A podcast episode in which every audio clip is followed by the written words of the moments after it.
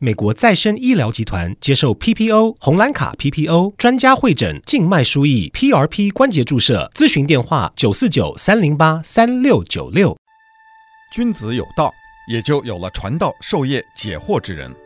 欢迎收听星期一到星期五《授之有道》节目，听王寿之教授为你解读天下事。欢迎大家来到《受之有道》。今天我们讲香港的故事的第三段。今天我们讲到了香港呢，它在法律上呢，它兼容了大清大清法的某些条案，它又用了很多乡规民约，就是乡下的那些规矩。但是呢，它总体来说呢，香港是自由港，并且呢，逐步的把英国的法律介绍到香港，所以香港的法律体制呢。是三方面的东西组成的。那么英国政府很重视的一点就是办教学，因为教学可是一个重要的不得了的。香港呢，它早期呢就从英国在其他地方的殖民地，把那里的比较好的学校就全部把它集中到香港来，就办学校。那么有些什么学校是那个早期从外地迁进来呢？比方说英华书院。英华书院呢，是早年在马六甲办的，就英国人在马来半岛这个马六甲办了一个叫英皇学校，办得不错，教英文的，就把英皇学校呢，就把它搬到香港。那因为香港的人数更多，教育更重要。那么英国呢，早年在广州也办了书院，那比方说这个摩利城书院，这个英国的摩利城书院这个教会学校是在广州的。结果呢，为了对香港的精英教育的培养，又把摩利城书院从广州呢又搬到了香港。还有几个书院，像圣保禄书院、圣保罗书院、圣约翰书院，还有加诺撒圣圣心书院，还有拔萃女校，还有中央书院，这些都是英国从外地搬进来和英国人建立的。最后，这个中央书院呢，其实我们习惯上把它叫做黄仁书院。这些书院用英语教学，同时教古文，所以这些书院呢，就造就了香港一代的双语的精英的阶层。有很多香港非常伟大的这些文化人，就都是这些毕业的，因为他们读的是英文书。所以我们把英文书在广东话叫翻书，就是外国人的书，翻鬼佬、翻仔的书。所以这些读书的孩子，我们把它就叫做翻书仔，就是读翻书的小孩。那么其中有很多人，像黄沾呢，典型的翻书仔。像现在香港的一个政论家萧若元先生，也是香港的翻书仔。翻书仔最后进入了香港大学，就变成彻底的翻书仔。但是呢，他们的古文呢，都远远超过中国大陆的任何一个和他们同代的这些人，因为大陆把这个传统的文化在五四运动以后就打翻了嘛，就不教文言了，所以所有学功夫的人就学的是这个白话文，所以呢，在古文方面反而香港最厉害，这些番书院。那么除此以外呢，这个从一八四七年开始。这个英国的殖民政府呢，已经开始选择性的资助一些本地的华人学校。另外呢，华人的私校也迅速的发展。到了二十世纪初，香港呢已经有三百多家私立学校。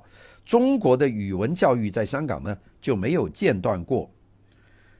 在十九世纪的这个时期，这个法治自由香港曾经出版过各种各样的刊物。有多少种语言呢？有三十三种语言，就什么语言的都有。这个其中包括欧洲的大部分语言，比方说香港出版过德文杂志，出版过法文杂志，出版过西班牙文的杂志，那么也出版过很多亚洲的文字杂志，出前出版过日文杂志、韩文杂志，甚至马来语的杂志他们都出过，甚至还出版过藏文的。刊物，中文刊物就不用说了，那这是中文刊物最蓬勃的地方。因为在清朝政府呢，清朝呢是要禁止的。到了民国政府，民国政府也禁止很多的刊物。到了中国大陆的这个共和国政府呢，它也更加禁止这个讲很多对政府不利的东西。但是在香港呢，是全数的这个发行。那么，所以呢，这个香港呢，出现了很多亚文化，就是 subculture。这亚文化呢，最大的一个就是广东文化，就是广府文化。香港有很多的这个刊物和报纸呢，用的这个字呢，就是我们这个广东话的这个方言。这个字呢，在这个中文里面很多人看不懂，像这个没有的没有，广东读某，这个某这个字怎么写呢？是一个有字，下面少了两横，那不就是没有吗？这个某字，这个是特别特别的一个字。比方说现在。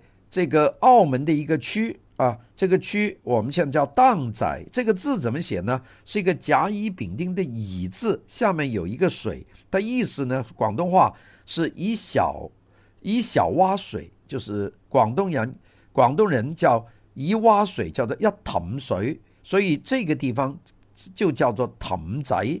就是一窝水，这个字都没法读，甚至深圳的圳字“深圳”也是一窝水的意思。这些字呢都是粤语的字。那像用这种字办的刊物和杂志呢，是多如牛毛。那现在香港呢还有类似的这样的东西，是是用这种方言来写的。那么除了广东的这个大方言以外呢，香港还发展出另外一个方言的。一个特点，这个方言是什么方言呢？这个方言呢，就是南亚方言啊，就是菲律宾啊、马来西亚呀等等这些地方，印尼呀、爪哇呀、苏门答腊了这些地方，就是南亚的。南亚的东南亚的文明和南亚文明，就是什么尼泊尔啊、印度啊、巴基斯坦呢，这些文明在他们他们自己国家都根本没有办法发展，但是在香港呢，他们找到了肥沃的土壤。并且呢，还真是有了他们的读者，因为在这个地方的南亚和东南亚的居民的数量很大，所以呢，既有人看这个杂志呢，就有了发行的空间。这个香港呢，你说是文化的沙漠，你怎么能说它是文化沙漠呢？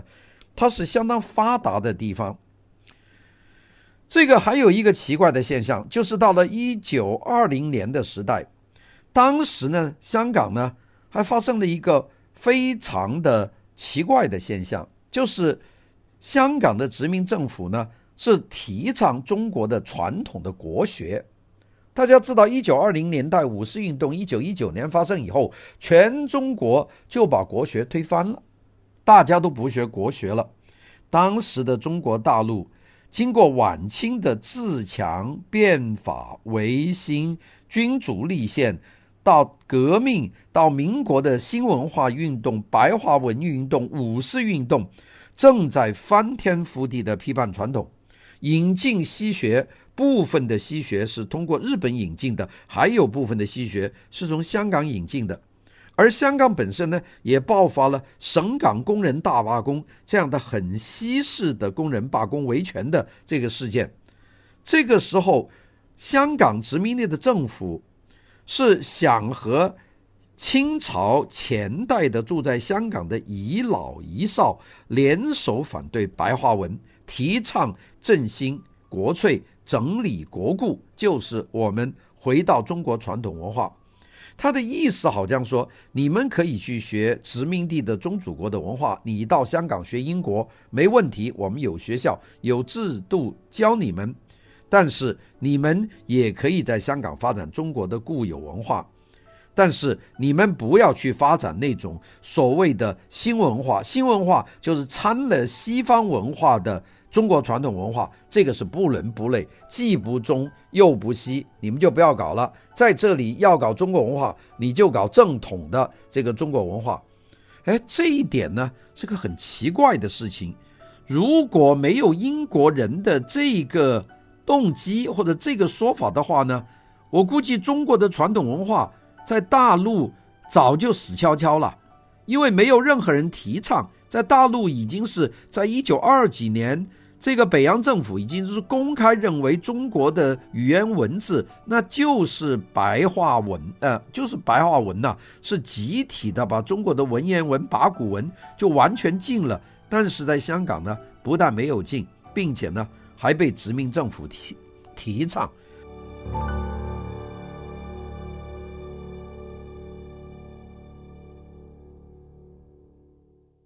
欢迎收听《授之有道》节目，听王寿之教授为你解读天下事。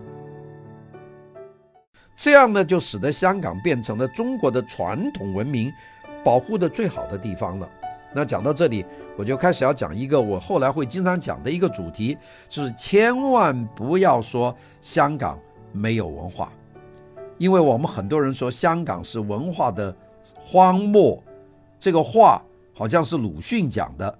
你现在看看香港文化，它有扎扎实实的英国式的西式文化，它也有非常丰厚的中国的文言文的文化。我严格的告诉大家，香港的文言文化到一九七几年才是政府说现在不合时宜了，就把它减少教了。但是多少年以来，香港的几代的读书人，他们的文言文的水平比大陆的要高得多，比台湾的还要高得多。那你怎么说香港没有文化呢？它是有文化的。这个骂香港的这种走国粹的道路，最主要就是鲁迅。鲁迅一九二七年在香港岛的青年会，就是我们说基督教青年会 （YMCA），他在一次演讲，后来还为这个演讲写了一篇文章，叫做《香港公主圣诞》。在这篇文章里面都讽刺，他就说香港的殖民地里面唱的是中国的老调子。那么从鲁迅的眼光来看呢，中国是应该全面的打倒这个传统的文化，但是。香港的英国人不这么看，说你们中国人的文化是一个宝藏，是个宝贝，你们这个文化别人崇拜学习都来不及，你们中国人为什么自己要把传统文化把它打垮了呢？既然你在中国把传统文化全部都打垮了，那咱们在香港提倡，那么香港呢就变成中国传统文化的一个最后的一个桥头堡。并且这个桥头堡呢，到现在呢，都还有相当重的影响。也就是香港人对于古文的这个态度，那可比大陆对人对古文的态度呢，他有一种亲切感。鲁迅对这件事情呢是非常反对的。鲁迅这个说这个香港是殖民地，唱中国老调子，这个中国人都知道啊。当时很多人是嗤之以鼻，瞧不起香港。我想想，包括我的父亲，当时对港英政府在香港实行的教育制度呢，我的父亲呢是嗤之以鼻，根本瞧不上，不知道香港做了一件整个。中华地区是没有人做的事情，就是保存了中国的国粹，不但是文字，也保护了这个儒学，保护了国学，保护了历史学。到现在为止，你要找到最好的这些学者和这样的著作，你得到香港找。你在中国大陆呢，就只能看五四运动以前的梁启超的那些，而梁启超他们写的东西，大部分都是躲在香港写的啊。大家讲到这里，香港可真不是个文化的沙漠。我们看见有一个香港中文大学的教授叫陈特，他呢就曾经讲过一句，他说五四运动从来没有到过广东，五四运动特别没有到过香港，此话呢就真不假。广东人一向不会那么激烈的说把古文把它推翻，所以五四运动在北京、在上海轰轰烈烈，到了广东呢就是强弩之末，到了香港呢就根本一点力气都没有了。所以呢，中国的古文呢，是在南方，特别在香港，给保存的非常的好。自从一九二十年代国民政府颁令使用白话文以后呢，上海、北京的报刊以至小说都不用文言文了，而在香港呢。一直到一九二九年，香港出版的坊间的通俗言情小说、神怪小说、孩子色情小说，依然是用文言文来撰写的，大家看起来也不吃力哈。这个就是香港的一个很大的一个特点。香港中文大学是一个翻载书院，全部讲英文，但是它有中文系。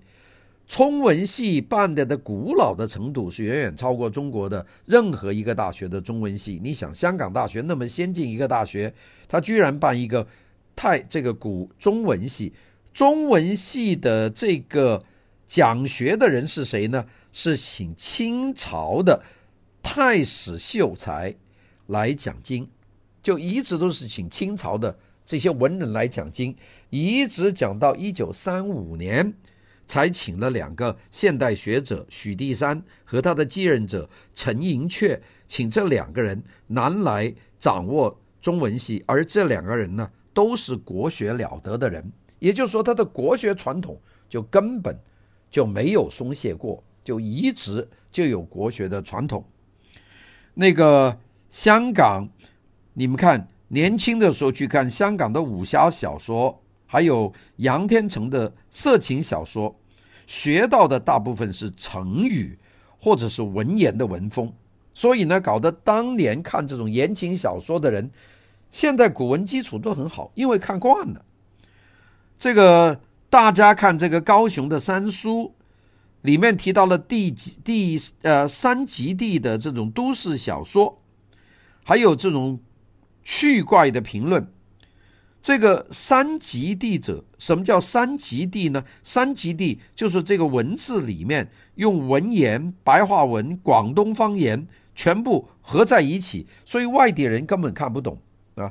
你懂文言，你看不懂这个白话；你懂白话，你看不懂文言，两者都懂，你不懂广东方言。这种呢，在香港呢叫三极地。这个三极地很早一个作家呢叫高雄，他写的。有一套小说叫《三书》，那个里面就是用三极地的这个文体。这个三极地，我们香港人叫做做文言、白话、广东方言捞埋一碟啊，就是炒成一碟啊，就是把它合在一起。所以呢，我们说直到现在，印象里面香港人在书面写作的方面，文言文的痕迹明显是多于同代的大陆人的写作。我们大陆人的这个。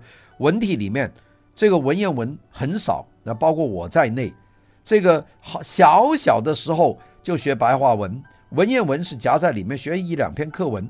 你要我用文言文从头到尾的写作，我真是觉得很艰难，因为我做不到，我没有学过。我即便能够用文言文写作，也是一种模仿的笔记，也就是说，我只是看别的书，我学了，我想学学而已，而不是像香港的那代文人。像这个萧若元先生，像黄沾先生，他们一出道最早写的就是用文言文写字，所以他们已经习惯了文言文的这种书写方法。而我们呢，就是一种后来学的，这个可是水平就不一般的。后来由于市场的驱动，这个情况呢就发生了变化。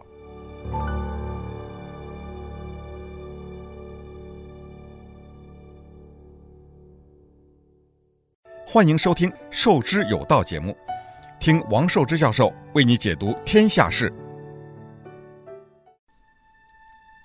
好了，我们今天讲到香港的这个文言文和香港的英文的这个并驾齐驱的发展，是跟香港当局是有密切关系的。那么，但是后来由于市场的驱动，英语教育的普及。还有香港社会的这种势力的眼光，还有香港年轻人的这个兴趣的转变，加上一直到一九七三年，中文呢才和英文并列为官方的语言，所以呢，香港的中国传统文化就出现了一股慢慢的自然流失和被遮蔽的这个情况。不过呢，哪怕就是说被遮蔽了，不过是被清洗，不是被清洗。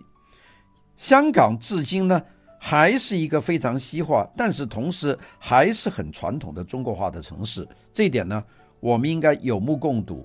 其实这种保持这个传统文化的地方也有，像台湾就很保持中国的传统文化，但台湾的西化程度就非常低，因为台湾始终它没有这个被这个欧洲人占领过，这很长时间被日本人占领过。所以台湾的生活习惯里面有很多日本人的东西，但是呢，你说西化程度呢，那就只有香港啊。那当然你可以说新加坡也很西化，但新加坡它是个独立的国家，它算不上是一个，算不上是中国的一个殖民地。那香新加坡也不会有什么回归的问题，而香港呢就有回归的问题。所以呢，在中国的这些殖民地城市里面，香港呢是属于一个这个西化和国国家的两两者啊，就是中国的传统化和这个西化都走得最彻底的一个城市。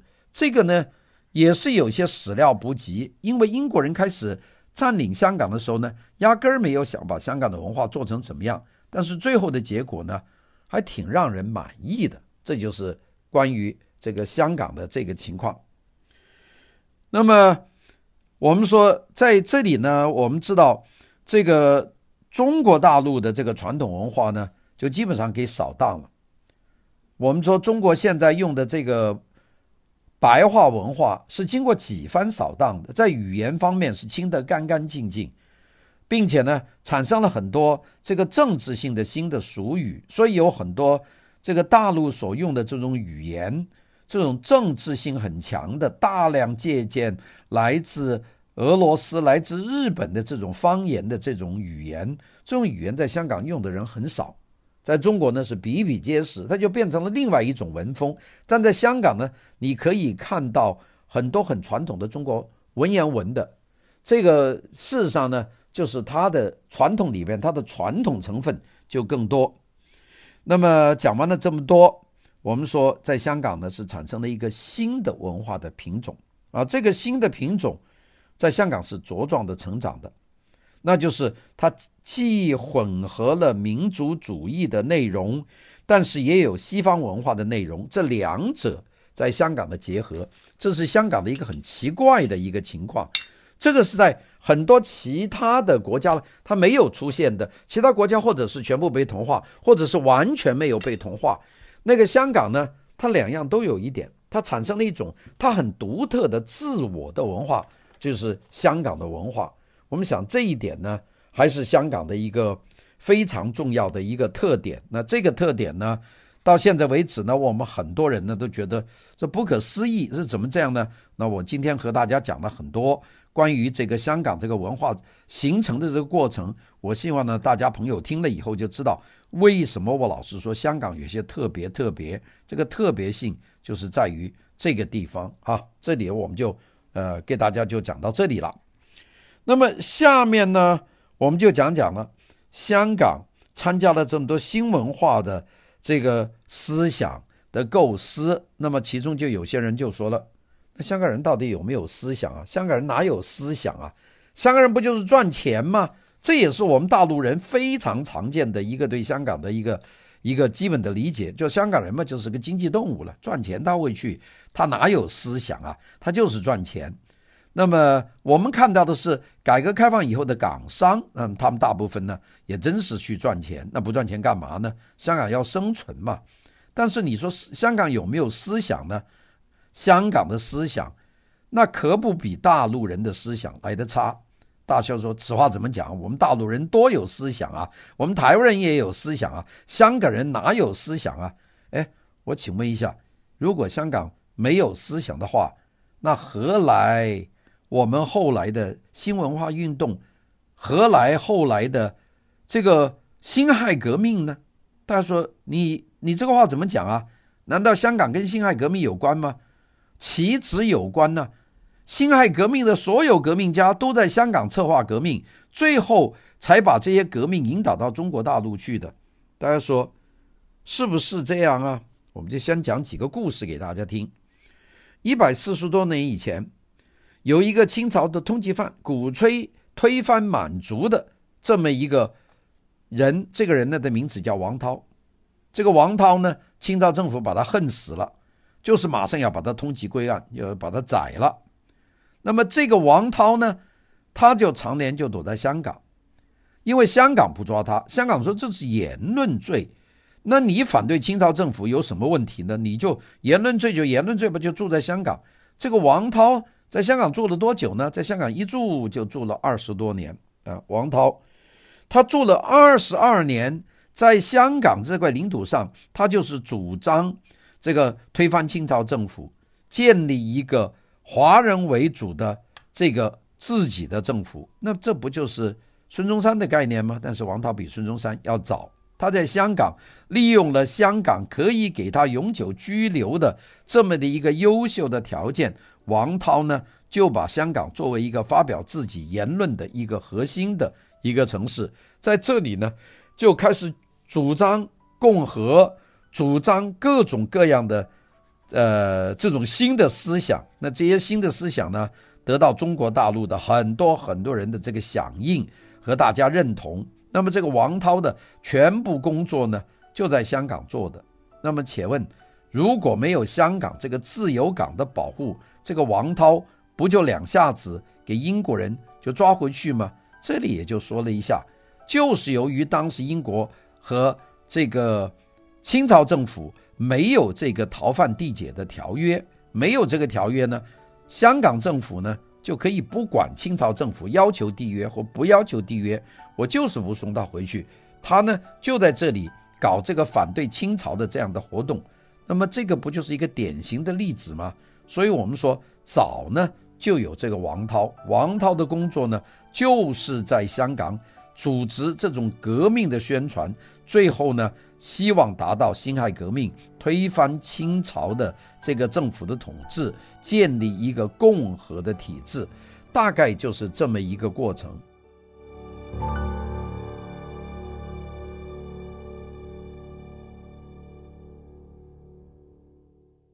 欢迎收听《授之有道》节目，听王寿之教授为你解读天下事。那么，这个我们说有了王韬，这个就是一百五十年前的例子。他说这么早的例子。那王韬做了什么呢？哎，王韬在香港办了一份杂志，这份杂志叫《循环日报》。他在《循环日报》上发表了很多言论，在这些报纸上面，他谈论世界大事、世界的形势、中国自强的道理。这个在李鸿章以后啊，这个王韬呢是民间第一个提出变法的人。香港有个学者叫罗香林。就说如果没有这个王韬在前呢，后面呢就没有我们的所谓的维新变法的大师，包括康有为、梁启超这些变法维新就没了，因为王王韬是提出这个计划的第一人。香港呢，对我们后面说的几个变法维新的这些人呢，是保护有加的，这些人都躲在香港进行革命活动，策动叫光绪皇帝的违法。这个务实啊，这个革新，那么这几个人是谁呢？这三个广东人，一个是康南海，就是康有为先生。康有为先在香港呢住过很长的时间，在香港呢就是想办法鼓吹这个清朝政府应该变法维新，因为不变法维新是没有出路的。那么这个点子最后影响到。这个光绪皇帝最后当然是被这个慈禧太后把他封杀了，把刚光绪皇帝呢也就囚禁了。但是不可否认的就是，康南海就是康有为的这些思想，基本上是在香港完成的，在香港找参参考书，结交革命党人，在这里提出了变法维新的主张，最后呢才公车上书要求这个皇帝变法。那么最后一一刻呢，被这个慈禧太后呢是把他这个推翻了啊，杀了很多人，像谭嗣同啊等等这些人。但是这套思想那都是在香港形成的，这个非常的重要。就香港变成了一个革命维新的一个殖民地。那么另外两个人就不用说了，梁启超那本身就住在香港写书，还有孙中山。孙中山就不光是写书了，孙中山把香港作为策反清朝的一个大基地，在香港呢，这个组织革命活动，买枪买炮，托人分军，潜入广州举行广州起义。那么后来像黄兴啊这些人啊，进一步的组织起义，那么最后呢，才引发了武昌起义，这个辛亥革命，清朝政府才推翻。如果说没有香港，中国的辛亥革命恐怕还不知道要拖迟多久，那就这一点说，你说香港有没有思想呢？孙中山在香港的事迹呢太多了，我在这里呢就不一一的细讲了。但是我们知道孙中山的这个兴中会，同盟会，他的成员很多都是香港人，就是在香港本地的人。所以呢，他们把香港作为颠覆当时清朝政府的基地。那我们举一个例子来说，这个清朝政府的一个大员叫伍廷芳。这个伍廷芳他读书在哪读呢？他在这个保圣保罗书院读书，是个翻书仔。后来被李鸿章赏识，李鸿章赏识他以前呢，这个伍廷芳在香港干嘛呢？他就是一个律师，就懂得。英国的法律，那么然后李鸿章把他把他叫到清朝，就当大员，派驻外国公使，因为他懂英文。后来呢，到了民国期间，伍廷芳呢就出使美国等等多个国家，是当这个大大使。伍廷芳后来担任了民国政府的代总统。其实，在民国初期还有。财政部长、实业部长、海关部长，有很多很重要的官员都是在香港的书院里面受教育的。晚清的改良派的思想家香山人郑观应，他在香港的英文夜校学英文，后来写了一本书叫《华人一通西文说》，就是华人应该学英文。这本书呢，影响很大。我们再讲一个世界知名的教育家晏阳初，这个这个鼓励到农村去办义学的这个晏阳初，还有这个大陆最出名的英美的美学家朱光潜，他们其实都是香港大学毕业的翻书仔啊。所以这些中国的一代的大师在香港毕业的相当多啊，这些都是知名的精英。到后来，香港知名精英就更多了，像去年哦，今年一九年去世的饶宗尧先生，他也是中国最出色的大儒，他也是在香港一直这生活到他去世啊，今年二零一九年。那么大家说，好，你说香港有这个精英思想，民间有没有思想呢？哎呀，民间思想就更加现代了，什么思想啊？大罢工嘛，我们记得。一九二五年，上海呢有过一个五卅惨案，就是五卅大罢工。后来呢，这个朱检呢开枪就打死工人，就一引发了四个月的上海的大罢工，把上海都瘫痪了。那么香港呢，也都呼应香港和省城和广州呢联合起来搞了个罢工，就叫做省港大罢工。省港大罢工是由国民党的左翼和共产党。一起策动的。当时在香港的共产党员只有十个人，青年团员只有三十个人。但是这个罢工搞得多成功呢？香港当时人口一共七百二十五万人，参加罢工的有二十五万人，就是七十二万五千人里面有二十五万人参加，也就是每三个香港人里面就有一个参加。你把那个人里面扣除了老人和小孩。那差不多就是五十来万人，五十来万人里面有一半人参加罢工，你说多厉害？比例吓人。我们再看看上海的五卅大罢工，坚持了四个月，就是五卅惨案以后，香港和广州的省港大罢工，连码头工厂全都关闭了，连这个在用西人家里做佣工的仆人。都罢工，这个罢工的深度广度远远超过五沙大罢工。呃，坚持了多久呢？坚持了十六个月，这个简直不得了。我们说，在香港半山打工的很多女佣都跟洋人说：“我们不打工了。”搞得洋人连他们的粪便都没有办法清理，都只能在家里挖坑来把粪便掩埋。你知道香港当时的罢工是多么厉害的？罢工工人表达的是民族主义立场。但是同时也大量的采用了世界上刚刚方兴未艾的工人运动和国际主义的话语，并且呢，他们向香港的殖民主义政府提出六项要求：第一，政治自由；第二，法律平等；第三，普遍选举；第四，劳动立法；第五，减少房租；第六，居住。自由，除了第五条减少房租，其他四条都是本土性的政治诉求。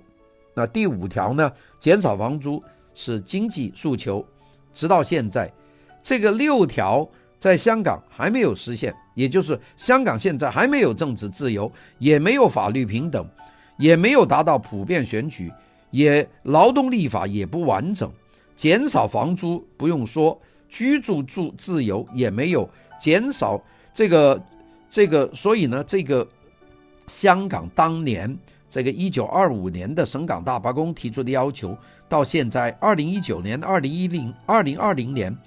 都还没达到，你想他们多前卫啊！